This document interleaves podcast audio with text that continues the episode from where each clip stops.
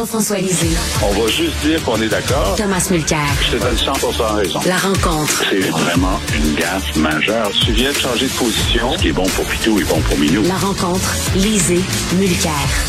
Alors bien sûr, on va parler du débat euh, du débat en français hier. Euh, Tom, toi qui es parfaitement bilingue, ça a dû te déchirer les oreilles un peu. Mais tu sais quoi? Il y a une des choses qui m'a le plus fait rire parce que jusqu'à hier soir, on disait, et moi je disais, qu'il y avait trois candidats potentiels. Il y avait évidemment Poiliev, il y avait tout aussi évidemment Charret, bien que il y a de la difficulté, je pense, avec ce parti conservateur. Mais le troisième, c'était Patrick Brown, hein, maire d'une ville autour de Toronto. Je savais qu'il parlait français, mais je dois t'avouer, parce que j'ai fait le lien avec le fait que je suis bilingue, c'est un français qu'on ne peut comprendre que si on est parfaitement bilingue. Parce que lorsqu'il reproche son record, son record, son record. Il est en train de parler du bilan, the record de, de la personne. Incompréhensible pour le francophone moyen qui, ne ben maîtrise pas l'anglais. Donc, Brown, à mon point de vue, s'est disqualifié hier soir, mais pas juste à cause des questions linguistiques. Il n'a pas l'étoffe d'un chef. Ses idées sont brouillons. Il ne se mesurait pas à hmm. Poilièvre et Charret. Charret risque d'être le bénéficiaire de, de ce cafouillage parce que il y a ce système où lorsqu'on passe pas à la prochaine ronde, les votes sont décidés d'avance par les, membres. Ils disent, ben, au cas où mon candidat préféré passe pas, voici mon deuxième puis mon troisième choix et ainsi de suite. Donc, Charest risque quand même, parce qu'il pêche dans les mêmes eaux idéologiques que Brown, il risque d'en bénéficier.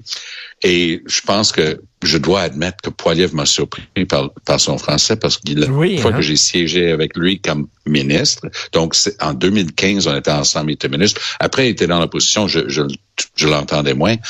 Mais comme ministre, je, je, rigole toujours qu'il me faisait penser à un, un, gars qui était parti jouer au hockey à Buffalo pendant 20 ans. Il, il connaissait pas le bon mot, il parlait français, mais il connaissait le mot pour rien. Et il substituait souvent lui aussi un mot anglais ou l'équivalent, le faux ami, comme on dit en traduction. Mais là, hier soir, là, il m'a impressionné. Il parle français, point à la ligne, et il était dominant. Il a dominé le, sur scène, c'est lui qui dominait le débat. Charret était très solide, hein? super préparé, bon débatteur, comme d'habitude. Il avait des bonnes lignes, mais on sent que c'est en train de lui glisser entre les doigts. Puis je sens Jean-François déjà en train de regarder sa bouteille de Bordeaux que je vais être obligé de lui donner. Alors, Jean-François? Écoute, moi, je vais dire que mes attentes étaient tellement basses pour euh, le français de plusieurs des candidats que j'ai été agréablement surpris. Ça ne veut pas dire qu'il parlait bien français, mais euh, Madame Lewis, qui euh, lisait son texte, euh, elle était touchante dans, dans le fait qu'elle réussissait à lire son texte et disait comment c'était extraordinaire d'apprendre le français. Euh, et parfois, elle avait un petit accent québécois. On sentait que la personne qui lui, euh, qui apprenait le français avait un accent québécois. On, l'entendait. Et bon, et, je dois dire que euh, moi, j'avais enregistré le débat et parfois, je devais faire revenir pour dire qu'est-ce qu'il a dit?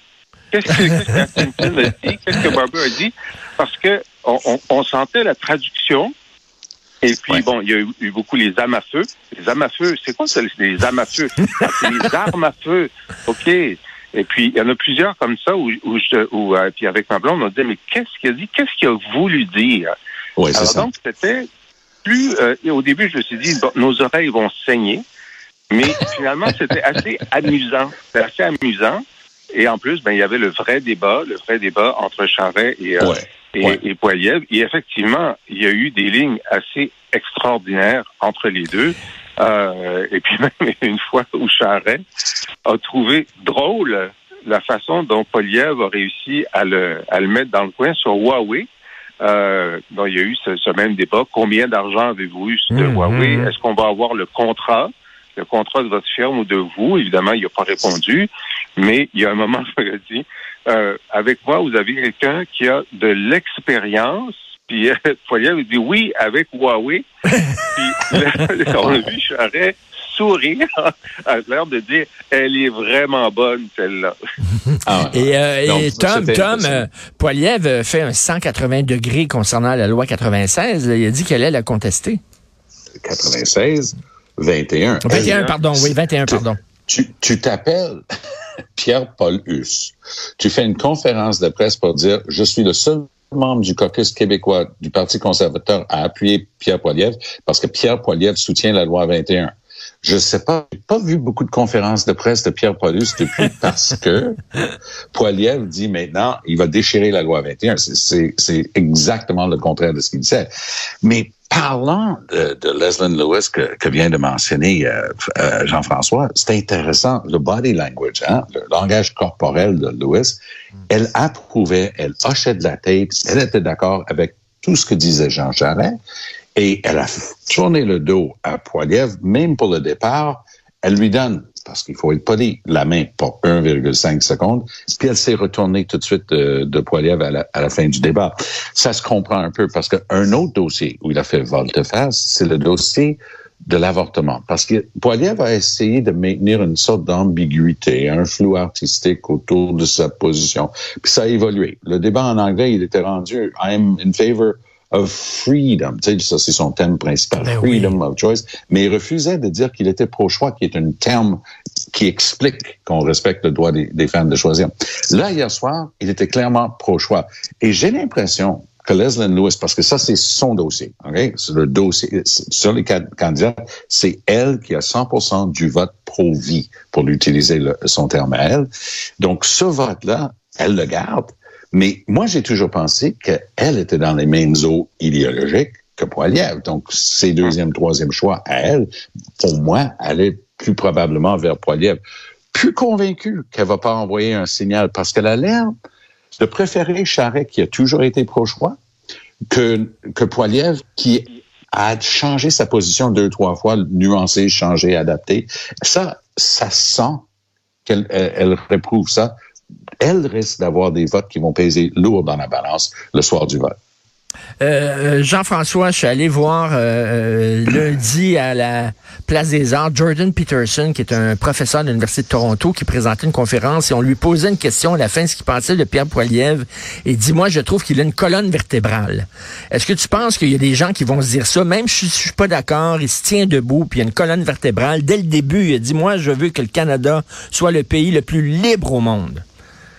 Qu'est-ce que tu penses? C'est sûr que ça, ça a certainement euh, euh, un pouvoir d'attraction. On a simplement à voir le nombre de gens qu'il qui a réussi à, à réunir dans, dans, des salles partout au Canada. Puis euh, effectivement, il semble. Euh, donc c'est l'anti-Trudeau dans le sens que ben, il répond aux questions, il dit ce qu'il pense directement. T'as pas t'as pas besoin de ton décodeur pour savoir ce qu'il pense. Maintenant, tu peux être d'accord ou en désaccord, mais il y a un mmh. certain certain charisme là-dedans. Mais, mais j'aimerais revenir sur ta question précédente parce que là, il y a les, les, orphelins de la loi 21 au sein du, du caucus euh, du caucus conservateur québécois. Là, c'est 100 là. Euh, Le caucus québécois, avant cette course au leadership, était unanime à, à, à, à vouloir qu'un premier ministre conservateur ne conteste pas la loi 21 devant la Cour suprême. C'était leur position. Et là, on s'est rendu compte d'abord qu'ils se sont tous beaucoup d'entre eux, la majorité, garochés sur Charret, probablement avant de savoir que M. Charret, ancien premier ministre du Québec, qui a jamais voulu signer la Constitution de 82, allait utiliser la Constitution de 82 contre la loi 21. Là, il y a du monde qui ont dû se dire, Gérard Bettel et compagnie, dit, oups, on n'avait pas lu ce, ce, cette clause du contrat avant de signer. Fait que là, il a dit, ben, au moins, il en reste un. Poiliev, que lui dit, bon, je suis contre la loi 21 en principe, mais par respect pour le Québec, je ne vais pas la contester devant la Cour suprême lorsque ça arrivera. Hier, il a changé de position. Fait que là, effectivement, dans la salle, ceux qui restaient en disant, mais euh, c'était pas pour ça que j'avais signé ben aussi oui. pour Poiliev, Ouais. parce que dans le contrat de Poiliev, c'était écrit que c'était pas ça sa position. Et là, il y a du monde qui, qui commence à s'ennuyer d'Autour. tu sais. Au moins, avec Autour, tu sais, il était resté sur sa position. Alors, les gens se sont fait lâcher. Ils se Hmm. sont fait lâcher ceux qui voulaient que le Québec soit respecté dans, dans, sa, dans, dans, sa, dans, dans son autonomie, dans, dans sa capacité de prendre cette décision-là, se sont fait lâcher par leurs leaders. Aujourd'hui, ils sont orphelins. Oui. Jean-François a complètement raison là-dessus, Richard, Mm. mais je dirais que si on est en train d'analyser la bibite politique de Pierre Poilievre, on est en train d'assister à un épanouissement de ses talents comme politicien. C'est pas toujours positif de dire les talents de politicien.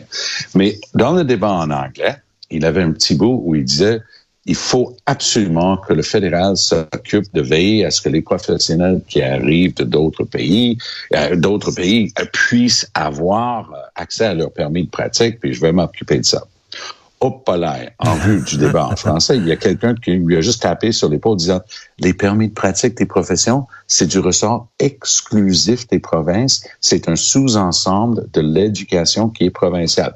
Hier soir, c'était je veux que les gens qui viennent d'un autre pays aient droit d'avoir leur permis et je vais signer des ententes avec les provinces là-dessus. Ça, c'était une, un morphing, comme on dit en anglais. sais, il change un petit peu de forme. Il se rend compte que le principe risque de plaire à une partie de leur base, les, les immigrants, et là, il se rend compte que le clientélisme a ses limites, notamment la Constitution. Il s'adapte. Et j'ai, j'ai observé ça avec cet œil un petit peu externe, disant, OK, ce gars-là est capable de s'adapter et d'apprendre. En tout cas, c'était c'est assez euh, intéressant le, le, débat, le duel entre entre ah Poiliev et Charret. Ah Donc euh, rapidement les deux euh, qui étaient gagnants entre les deux Tom? Match nul sur le fond du débat d'hier soir, mais Poiliev gagnant parce qu'il continue de dominer. Euh, on sentait dominant hier soir. Grand perdant Patrick Brown, sans conteste, à mon point de vue. Brown, ne peut plus être considéré comme un, candidat crédible dans cette course. Jean-François. Moi, je veux dire que c'est Charret au point. Au point parce que euh, je trouve qu'il a réussi à euh, capitaliser sur les attaques et sur contre Poiliev et sur les gaffes de Poiliev, sur la, la, crypto-monnaie, sur euh, les, les, théories euh, un peu conspirationnistes sur, sur, Davos, etc. Il a réussi à, à bien cumuler, à bien montrer comment euh, il y avait quand même un danger à avoir comme chef conservateur quelqu'un qui avait ce genre de théorie-là. Et il y avait des bonnes répliques sur Poiliev.